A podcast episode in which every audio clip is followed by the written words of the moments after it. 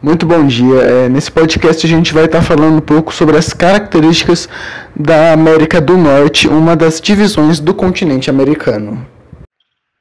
A América do Norte está localizada no extremo norte das Américas e é composta por três países: Estados Unidos, Canadá e México, além de territórios de domínios europeus, como Groenlândia, pertencente ao Reino da Dinamarca, com representação no parlamento, e Bermudas, dependência britânica. O relevo da América do Norte apresenta duas cadeias de montanhas, arranjadas de forma quase paralelas: as Cordilheiras Ocidentais e os Montes Apalaches ou Alleghanies, que incluem a, a Serra Nevada, as Montanhas das Cascatas e as Montanhas Rochosas, e a cadeia da costa. Entre elas existem três áreas mais baixas: o Escudo Canadense ao norte, a Planície Central e a Planície da Costa do Atlântico. Fauna e flora.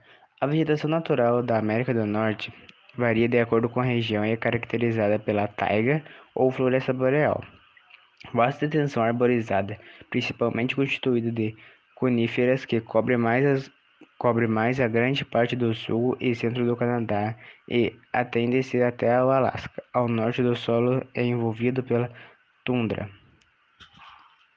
Bom, o ponto culminante da América do Norte é o Monte Denali, que atualmente tem a sua altura em 6.190 metros. O que acontece é que essa é a altura atual dele, só que ela foi modificada, já que antigamente ela, ele media 6.193,5 metros. É, essa alteração na altura do monte foi porque o instrumento de, medi de medida, o método de medida que utilizaram antes, era de 1950, estava muito ultrapassado, então eles decidiram atualizar a medida, assim constatando 6.190 metros de altura, e esse é o pico mais alto da América do Norte. Bom, agora falando da hidrografia da América do Norte, a gente sabe que a sua principal característica são os grandes lagos localizados nas fronteiras dos Estados Unidos com o Canadá e que possuem uma área total de 250 mil quilômetros quadrados nessas regiões. E também é aí onde a gente encontra a famosa Catarata do Niágara.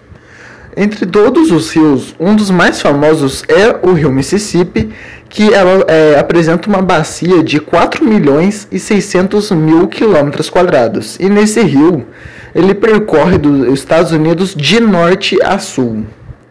Enquanto no Canadá a gente tem a presença de muitos lagos glaciais, que são lagos com grandes extensões de gelo. Bom, agora sobre o Parque de Yellowstone, ele é uma área selvagem de recreação com quase 3.500 milhas quadradas, no topo de um ponto quente ou hotspot vulcânico. O parque também compreende partes da montanha de Idaho. O Yellowstone apresenta impressionantes desfiladeiros, rios alpinos, florestas exuberantes, águas termais e geysers jorrantes, inclusive o mais famoso deles, o Old é, Faithful. O parque também abriga centenas de espécies de animais, como ursos, lobos, bisões e antílopes. A América do Norte possui uma agricultura diversificada, com cultura de milho, soja, trigo nas planícies do sul do Canadá e no centro-oeste dos Estados Unidos, além da produção de frutas de clima quente na Califórnia e no sudoeste estadunidense, e frutas de Clima frio na região do, dos Grandes Lagos e no litoral nordeste dos Estados Unidos e sudeste do Canadá. A agricultura neste país tem um forte aparato tecnológico e muitos subsídios governamentais para manter a competitividade no mercado interno quanto externo.